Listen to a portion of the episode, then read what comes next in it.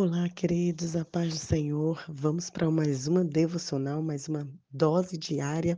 Que bom que você continua aqui e eu gostaria de te convidar a abrir a palavra em Salmos 98. O Salmo 98, ele reflete sobre os grandes feitos do Senhor no passado, presente e futuro e convida toda a criação a louvar o seu nome. Olha o que diz o verso primeiro. Cantem ao Senhor um cântico novo, pois ele fez maravilhas. Sua mão direita e seu braço santo conquistaram a vitória.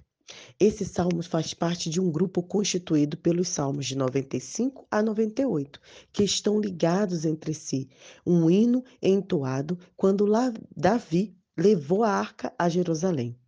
Esse salmo é dividido em três partes, e o primeiro são os louvores feitos de Deus no passado. Será que você consegue identificar, relembrar o que Deus fez na sua vida no passado?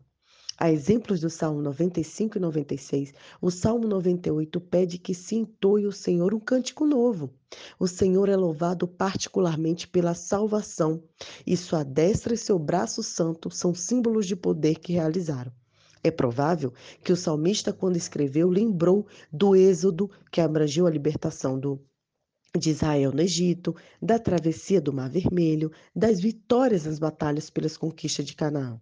Deus realizou todas essas maravilhas em favor de Israel, por causa do seu amor e para ser fiel à sua promessa. E como resultado, todos os confins da terra viram a Deus e pôde adorá-lo, que viram ele salvar o seu próprio povo. Será que as pessoas têm visto as maravilhas que Deus tem feito em sua vida? Hoje mesmo eu compartilhei em minhas redes sociais como eu gosto de escrever as bondades e as grandezas do Senhor em minha vida. Porque quando eu estiver passando dificuldade, quando eu estiver passando por momentos difíceis, eu posso ler e trazer à memória as coisas e os grandes feitos que o Senhor já me salvou, já me libertou, já me trouxe alegria e milagres. A segunda parte do salmo, então, também diz sobre isso, sobre louvar a Deus, mas agora no presente. Louvar a Deus por quem Ele é, daquilo que Ele fez, está fazendo e fará no futuro. Então, o salmo convida celebrai com júbilo. Né? Temos até várias músicas com, sobre isso. Na África, por exemplo, devemos sentir-nos à vontade para usar nossos instrumentos nativos de louvores a Deus. Uma coisa maravilhosa que eu amo louvar aqui em Moçambique é que as pessoas adoram com o corpo, com o suor do seu do seu corpo, com alegria, com gritos, com alaridos. Isso sim é uma adoração espontânea. Não precisa a gente só usar instrumentos é, e determinados instrumentos específicos, né? Podemos louvar ao Senhor com qualquer instrumento de qualquer cultura desde que a gente esteja exaltando o nome de Deus. Então, podemos usar nossos tambores, nossos batuques, nossos guitarras e violões, baterias, o que tivermos, nossas palmas, nossas mãos, nosso corpo, que foi feito em adoração ao Senhor. E a última parte do salmo nos convida a louvar a Deus pelo futuro.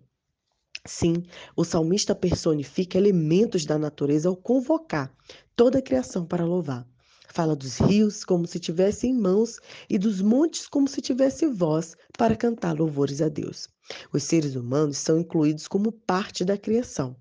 A razão do convite geral é fornecida lá em Salmos 98, 9. Deus é o Rei, e ele vem julgar a terra, e seu julgamento será justo. E quando ele vier, o mal acabará, e a justiça triunfará. Sem dúvida, não falta motivos para toda a criação a Deus celebrar. A nossa oração é essa: Senhor, nos ajude a celebrar a tua os teus feitos, as tuas maravilhas, ao que o Senhor fez em nós, por nós no passado, ao que o Senhor tem feito por nós agora e ao que o Senhor fará por nós no futuro. Que Deus abençoe o seu coração. Um grande abraço e até a próxima dose diária.